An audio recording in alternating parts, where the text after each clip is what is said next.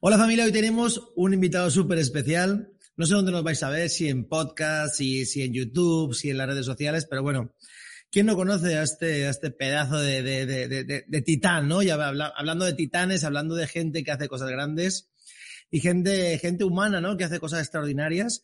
Hoy nada más y nada menos que el señor Cris Urzúa. Hola Cris, ¿cómo estás? Fenómeno. Gracias por Alberto. Bien, gracias a ti, saludos a toda tu audiencia, es un honor estar aquí con ustedes chicos, soy Cris Urzúa y vamos a darle a ver si agregamos un poquito de valor o mínimo nos cagamos de risa un rato. Alguna de las dos va a pasar. Por lo menos. Oye Cris, desde New York, ¿no? Sí, aquí estamos. De hecho, te conté un poquito, pero yo soy originario de Cancún, México, padre chileno, madre mexicana, pero crecí viendo Friends, Seinfeld, Spider-Man, Frank Sinatra y mi obsesión era Nueva York y finalmente se tramitó la residencia y, y aquí y aquí tienes tu casa a media cuadra de, Central Park cuando gustes. Wow, espectacular. Oye, Cris, ¿y cómo, qué hace, qué hace un mexicano en, en Nueva York? ¿También te agarraron por, por amor o fue por amor a la ciudad o por qué? Literal por amor a la ciudad. O sea, yo, la influencia que es muy chistoso, pero los americanos a veces no se dan cuenta que su exportación más grande es su cultura. Ah. Y yo sé que hay mucha gente que odia a los americanos, hay mucha gente que los ama, etcétera independiente a eso, han sido, así como México tuvo una época muy bonita donde exportó mucho de su cultura a través de Televisa, la radio, y tú vas a cualquier pueblo en Latinoamérica y en España y se escuchan canciones mexicanas, ya sabes, de la época de oro, pues yo creo que yo fui víctima mucho de ese mensaje, ¿no? De, me vendieron mucho el lifestyle de vivir en un departamento, de caminar a la cafetería, de hacer todo caminando, eh, y crecí tanto con eso que nunca me adapté a la vida de suburbio. Entonces, a mí la vida de, estar en la casa, subirte al auto, llegar a todos lados en auto, no, no es lo mío, compadre. Yo necesito caminar para todos lados y, lo bonito es que Manhattan es, es perfecto para eso.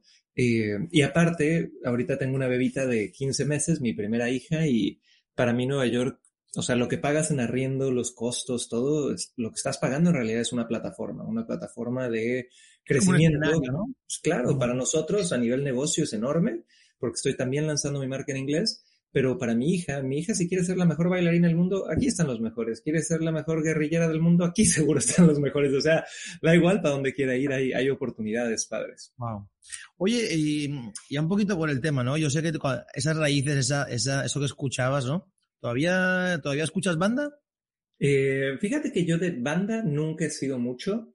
Pues te voy, a, contar algo. Yo, mucha gente no sabe esto, pero a mí me gusta la banda MS, o sea, yo todavía la sigo escuchando, ¿eh? me encanta, me encanta. Es tu placer culposo. Sí, sí, sí. Fíjate que a mí no tanto la banda, pero los clásicos, o sea, todo lo que es Vicente Fernández, eh, o sea, toda esa música me fascina. Y oye, Cris, el tema de, de, de, ¿cómo, cómo, para todos aquellos que nos escuchen, ¿no? ¿Cómo empieza ¿Cómo empieza desde a mejor, a lo mejor la gente dice, no, es que yo eh, vivo en, digamos, en un lugar que no, que no me favorece el emprender. Yo creo que, yo creo que tú tendrás un montón de, de, historias, ¿no? Porque, claro, imagínate tú que te ven a Chris aquí, que bueno, ya hablamos un poquito más a, medida que vaya recorriendo un poco la entrevista, qué cosas más eh, que, has hecho, ¿no? Pero, ¿cómo, cómo, fue, ¿cómo fue ese primer, esa primera emprendeduría, ese primer voy a, no sé, hay un mundo de posibilidades. ¿Cómo fue ese que te fue, fue un clic? ¿Fue, no sé, un curso? ¿Fue...? Claro. Pues mira, para mí, una, no me compro eso de que es que en mi ciudad no hay para emprender, porque hay, o sea, todos tenemos el tío que nació en un rancho donde había 50 personas y se puso a vender vacas, tierras o frijoles, cabrón. O sea, no hay excusa, ¿va? Pero si la ciudad a veces define tu ecosistema y las cosas hacia las que tiras o las cosas hacia las que aspiras, ¿no? Mi padre tiene una frase muy fuerte pero muy cierta que dice que el chivo tira pa'l monte. Y esto habla mucho de la gente de campo, que si tú tienes un chivo y le abres la reja, pues va a tirar hacia lo que conoce. Entonces, cuando tú estás en un ecosistema pequeño, tiras normalmente hacia ideas de emprendimiento que pues son cercanas a ti. Por eso el 99% de los hispanos, su sueño más grande de emprendimiento es abrir un restaurante, una cafetería, que, es como lo más cercano a todos nosotros, ¿no? Y no es que sea malo, pero pues hay modelos de negocio con mucho más apalancamiento y que puedes hacer mucha más plata, mucho más impacto más rápido. Pero bueno, a la pregunta de, de cómo fue esa primera idea de emprendimiento, yo, yo nací en Cancún, México, padre chileno, madre mexicana, y trabajé mis primeros ocho años profesionales a partir de los 17 en hotelería. Yo fui gerente de ventas y marketing para hoteles eh, marcas como Westin, Marriott, eh, Ritz Carlton, etc. Y a la mitad de ese viaje, así como llega Yoda a la vida de, Luke Skywalker o llega Hagrid, ya sabes, con Harry Potter y le dice, Harry, ¿eres un mago? Eh, un amigo me regaló un libro que se llama La Semana Laboral de Cuatro Horas de Tim Ferriss, que no sé si lo has leído. No lo, no lo, mira, tengo bastante, tengo, bueno, tengo bastante, tengo algunos aquí, pero no lo he leído. Mira, es un libro que es muy fantabuloso, o sea, es como muy, te vende esta idea de hacer negocios por internet y tener asistentes virtuales en la India que trabajen mientras tú duermes y ser más productivo. Eh, pero yo me acuerdo que yo leí ese libro, literal, me fui un fin de semana a la playa porque vi en Cancún, lo leí bajo una puta palmera y, o sea, estaba tan clavado yo con el libro que salí con un pinche bronceado, ya sabes, así como de Luis Miguel en los noventas, porque no podía dejar el libro. Y acabé el libro y dije, joder, ¿qué hago en, el corporativo? Necesito emprender algo en Internet. Y de, que leí ese libro pasaron cuatro años más en el corporativo hasta que me atreví finalmente a renunciar. A mí no me funcionó para nada esta estrategia de emprende al mismo tiempo que trabajas y velo mediando. No pude. Tuve quemaste los barcos. Sí, quemé los barcos, convencí a mi novia en aquel entonces, esposo hoy por hoy, de mudarnos a Santiago de Chile. Y ahí, con una tarjeta de crédito, con un PDF que medio describía una estrategia comercial. Metí mil dólares de Facebook Ads eh, y se me ocurrió que iba a vender un curso online enseñando lo que yo había aprendido en ocho años de trabajar como gerente de ventas y marketing en el corporativo. Y se llamaba Vender con Servicio, ¿no? Eh, ¿Qué, año fue, Chris? ¿Qué año fue? hace ocho años aproximadamente. Estamos ahorita en el 2023, así que tírenle para atrás. ¿2015 será? más o menos. Sí, sí, sí. Ahí yo, yo también andaba ahí con mis, con mis PDFs también, buscando, buscando la gloria con los, Exacto. Pero bueno, larga historia corta fue así. Fue un amigo que me dio un libro que, que me tardé cuatro años en creerme la que yo podría hacerlo. Y luego fue una estrategia comercial que metí mil dólares de deuda porque plata no tenía y vendimos diez mil dólares en menos de siete días. Y yo ya me quería retirar, ya sabes, sacar la champaña y, y ahí empezó. Y ese es el negocio que hoy por hoy tenemos que ha llegado a chuta 72 mil estudiantes que se llaman. Academy, 1.6 millones de estudiantes gratuitos y ha sido una montaña rusa muy bonita. Espectacular, espectacular. Enhorabuena, enhorabuena, Cris. Yo sé que, que no tenemos mucho tiempo para hablar de todo tu recorrido porque has hecho muchísimas cosas, pero que qué valiente fuiste y al final qué, valiente sigue siendo, ¿no? Porque al final esto uno no, no deja de entrenar, no deja de, de, arriesgar, porque al final la vida del emprendedor es un poco así, ¿no? Y ahí y yo sé que lo dices y lo hablamos un poquito más adelante, que cómo, cómo la mentalidad juega una pasada muy importante aquí para, para seguir ese, esos siguientes niveles, ¿no? Oye, Cris, así entre tú y yo, que no nos escucha nadie, ¿cuál es el, el mayor cagadón, tío? El mayor cagadón. Dice, me cago en la... Ya sabes lo que dicen los españoles. Me encanta aparte porque nos reíamos antes que los españoles se cagan en todo, en la leche, en la puta, en todos lados. me encanta grabar. Pero bueno, el mayor error yo creo que he tenido muchos y eso es lo que creo que me ha diferenciado un poquito, que siempre los hablo sin tapujos, sin penas, sin reservas, pero definitivamente el más grande fue la pandemia y eh, he aprendido que no fui yo 100% responsable, o sea, nadie puso en su foda, ya sabes, este análisis de eh, fuerzas, oportunidades, debilidades, nadie puso pandemia, ¿no? Y si lo hiciste eres un pinche visionario, pero los americanos tienen una frase que dicen, it was the perfect shitstorm, que, eso ejemplifica para mí la pandemia, que fue la tormenta de mierda perfecta. ¿Por qué? Porque en el momento que llega la pandemia, te voy a dar como contexto, yo tenía 69 personas en el equipo, acababa de invertir 150 mil dólares en unas oficinas espectaculares, Aparte de eso, teníamos un funnel, que es un sistema automatizado de ventas, al cual le metíamos 200 mil dólares de ads todos los meses con una línea de crédito recurrente a 60 días. Veníamos de un tour de seis eventos en vivo en México de 2.000, 3.000 personas cada uno de financiarlo todo. Y en el momento que se cierra el mundo y nos encierran a todos la gente se queda sin empleo y demás, fue justo cuando yo di el último evento.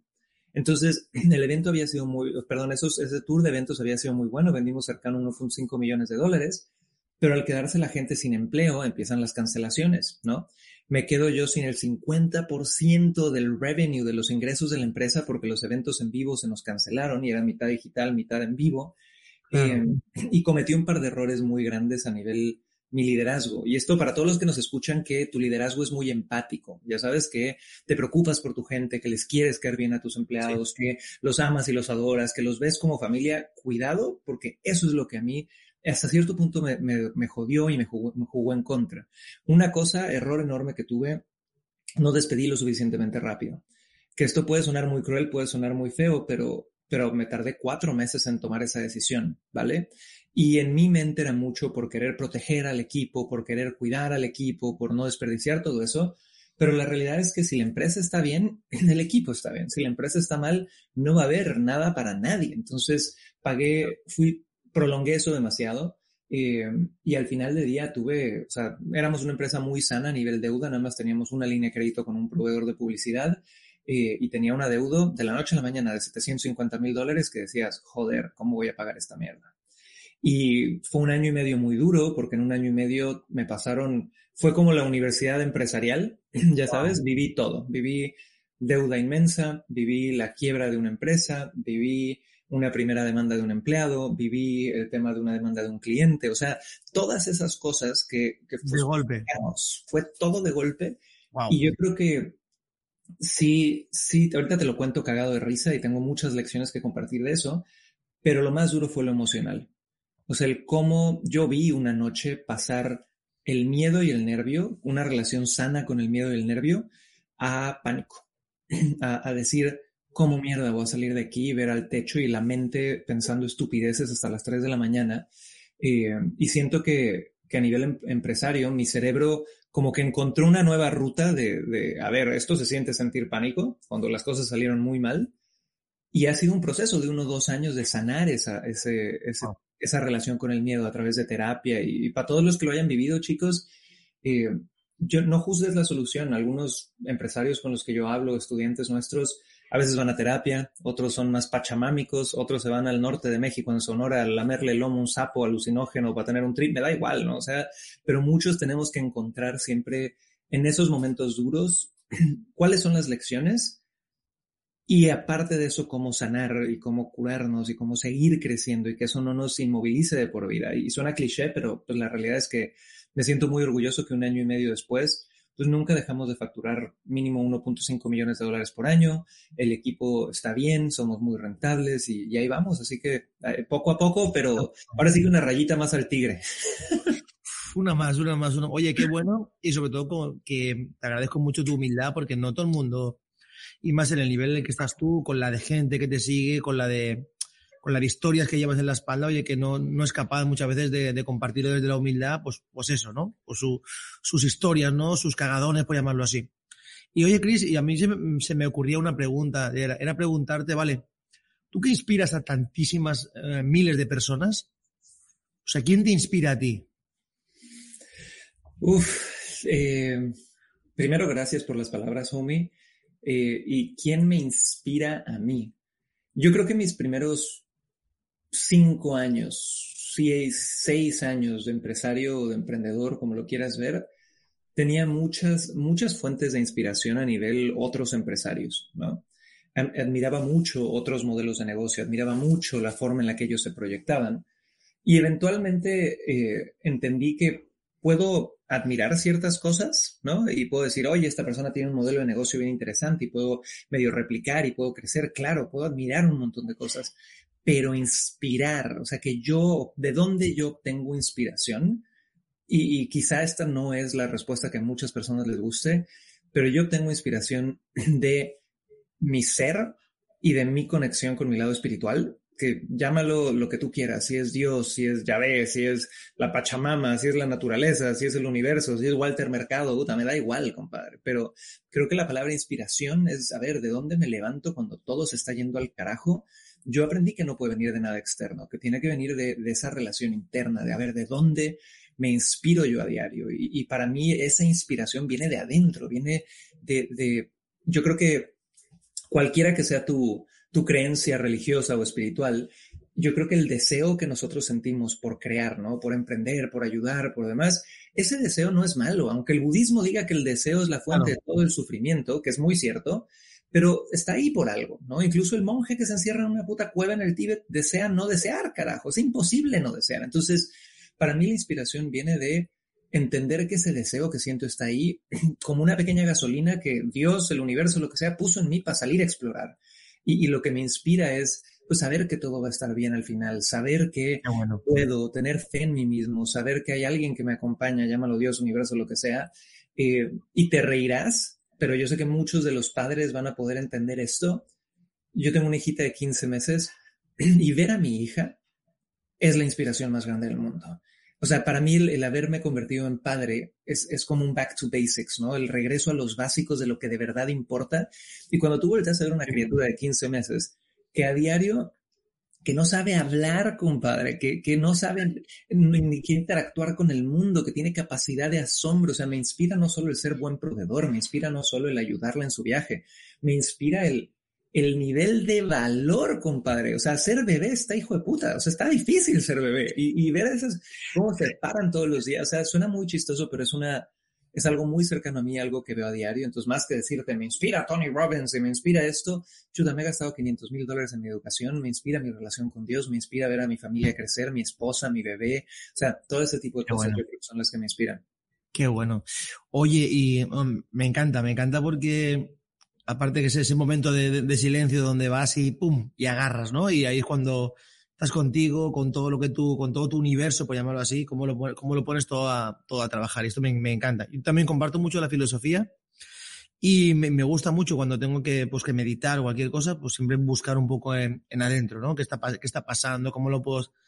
Y soy, somos de esos, de esos, esos guerreros, ¿no? Por llamarlo así. Oye, Cris, ya, ya casi que nos quedan unos minutitos.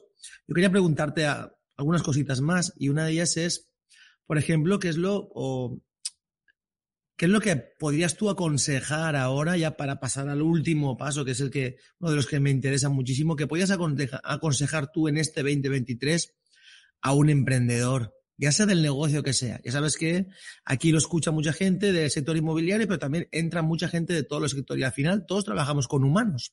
Entonces, ¿qué, qué aconsejarías así fuerte para este 23?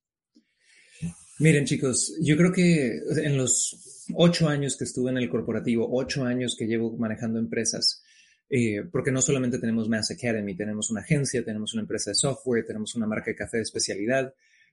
Yo por mis primeros siete años, todo lo que compartí en Internet era ventas, era marketing, era ventas, era cómo hacer dinero. Y cuando llega la pandemia, me doy cuenta que mis mis búsquedas personales y los temas que me gustaban hablar habían cambiado. ¿Por qué? Porque mis necesidades como empresario habían cambiado.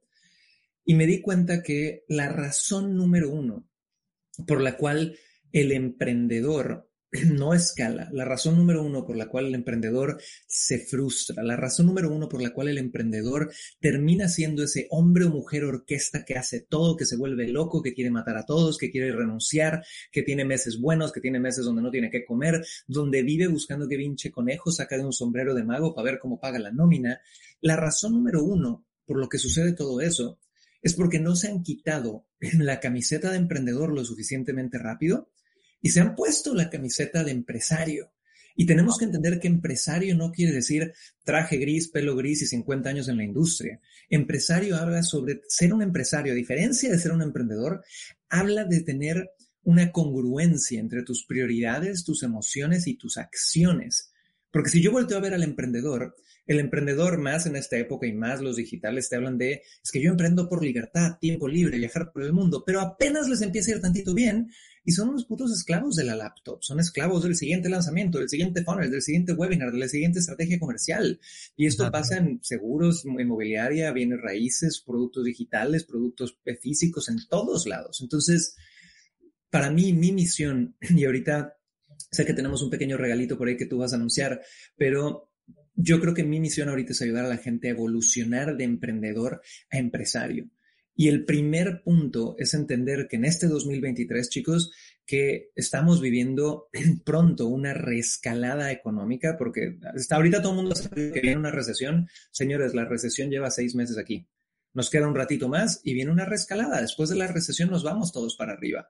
Lo que te va a ayudar a aprovechar esa reescalada, lo que te va a ayudar a sobrevivir, es dejar de pensar como emprendedor y empezar a pensar como empresario. Y, por último, eh, mi querido Alberto, ¿qué pasa mucho? Mucha gente afuera se especializa en ¿Cómo vendo más esto? ¿Cómo hago dinero con Facebook? ¿Cómo hago dinero con YouTube? ¿Cómo vendo en webinars? ¿Cómo hago una estrategia comercial nueva? Y yo todo eso lo llamo conocimiento capa 1 o capa 2, ¿no? Pero nadie se está enfocando en tener conocimiento capa 0. Y la capa cero es la base de la pirámide, es la estructura básica.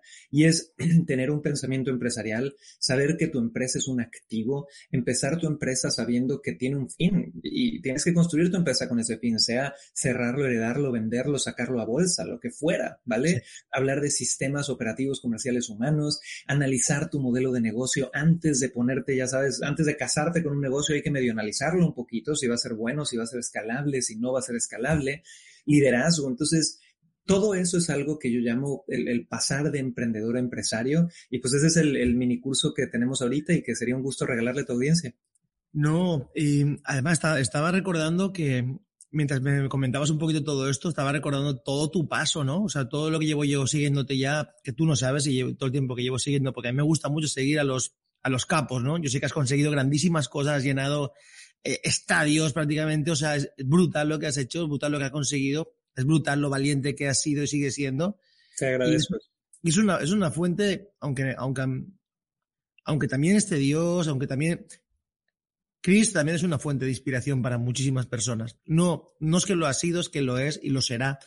Y por eso mismo a mí me gusta siempre, y no solo en este podcast, sino eh, en mi día a día, recomendar a personas que, que hayan pasado el camino. Porque yo sé que hay muchas personas de librito y hay muchas personas que son de, son de camino, son de que, que lo han mamado. Han mamado lo bueno, han mamado lo malo. Y al final tú lo sabes, ¿no? Que este, esto de, ser empresario no es fácil, no es fácil. Y si alguien te guía, oye, que ya ha pasado por el camino, wow, es que te da vida y te, oye, y te acelera, te acelera la felicidad y, te acelera el bolsillo también, que es lo más importante. Y por eso, Chris, cuando me dijiste, oye, eh, tengo esto, digo, pues hazme el favor y haznos un regalito. Haznos un regalito. Sabes que el españolito, al español a nosotros nos encanta, nos encanta tener cosas, poseer. Entonces, cuenta, háblame un poquito, háblame un poquito de, de, de este regalito, Chris, porque a mí yo estoy, vamos, ya sabes que yo estoy anotado, así que Perfecto, homie. Pues chicos, para que sepan, eh, Alberto y yo les tenemos un regalo. Pronto voy a estar dando 100% gratis un mini curso de cuatro episodios, episodios que se llama De Emprendedor Empresario. Estos cuatro episodios van a ser en vivo, directamente conmigo, transmitido vía YouTube Live, cada uno de 60 minutos. Pero el único objetivo de estas cuatro sesiones, señores, es número uno, que tú entiendas la gran diferencia entre ser un emprendedor y un empresario. Número dos, que hagas autoconciencia y digas, joder, aquí es donde le estoy cagando o en esto estoy muy bien, pero que puedas salir de ahí viendo dónde están tus errores. Tercero, vamos a estar hablando muchísimo de sistematización, de cómo liderar tiempo, de cómo poder automatizar, de cómo poder poner prioridades, organizarte mejor y simplemente tener más autoconciencia de quién eres. Entonces, vamos a estar tocando muchos temas muy importantes. Para mí es el minicurso más importante que he hecho en ocho años, en más de, yo creo que hemos hecho 30 de estos minicursos eh, y la verdad estoy muy emocionado. Tenemos ya mucha, mucha gente eh, que está esperando por el lanzamiento del mismo y sería un honor que estuvieran con nosotros. Así que me imagino, Alberto, que les dejas el link por ahí en algún lado. Eh, exacto, yo les voy a dejar el link aquí, aquí debajo para que las personas, oye, todos se puedan, se puedan ingresar. Es totalmente gratuito, como, como Cristo ha compartido. Y es oro puro. Volvemos a lo mismo, no es nada de teoría, sino simplemente es de una persona que ha pasado ya por donde, por donde, pues quizás tú, tú quieras pasar, ¿no? Al, al, igual que da igual que lleves un año, que vayas a empezar, que lleves 10 años, que lleves 20, da igual. Yo creo que una persona que ha pasado por esto y que tiene ese nivel de facturación, que ha impactado la vida de tantísimas, de tantísimas personas, creo que es el momento ideal para que tú puedas inspirarte en su historia, inspirarte en su paso a paso. Y oye, no sé si habrán más cosas después de este mini curso, pero lo más importante es seguir a Chris, seguir su historia, seguir estos pasos, porque tú ya sabes, Chris, aquí ya tienes un, un seguidor, ya lo tenías, y ahora lo tienes más, ya tienes un amigo más en España. ¿eh? Mi querido Alberto, te agradezco muchísimo y a todos chicos, ojalá se animen al minicurso, busquen el link por ahí donde, no sé si abajo este video o en la descripción de este podcast, donde Lo vamos a poner por todos lados, Chris. Sí, y, y manden tiene que saber la gente después de darse de alta, manden un mensajito en Instagram, salúdenme, quiero conocerlos, díganme que vienen de parte de Alberto para tratarlos como VIPs. Eh, y Alberto, gracias a ti, de verdad, por tu gracias tiempo. A ti, mi hermano. Eh, que, que, es un honor tener amigos por todas partes del mundo y prontito iré por ahí, por, por tu ciudad, para que nos comamos algo rico. Pues mira, aquí hay una cosa muy buena que es la paella. Yo sé que no te has tomado nunca una paella, ¿que no? Claro que sí, pero, pero tan bueno como la que tú me vas a llevar. Tú te, has te, has, te habrás comido un arroz, una paella no. Un arroz, okay. sí, estoy de acuerdo. Cuando tú, vengas, cuando tú vengas a Nueva York, bueno, Nueva York no hay, pero algún día te llevo a México que comas chilaquiles, unos buenos chilaquiles. A toda oh. mi gente de España y Europa que no tiene la menor idea que son unos chilaquiles, vayan a México, vuelvan a nacer cuando pidan unos chilaquiles rojos. Oh, si el mesero les dice que no pican, no les creas nada porque seguramente pica, pero te va a pasar, te, vas, te lo vas a pasar bien.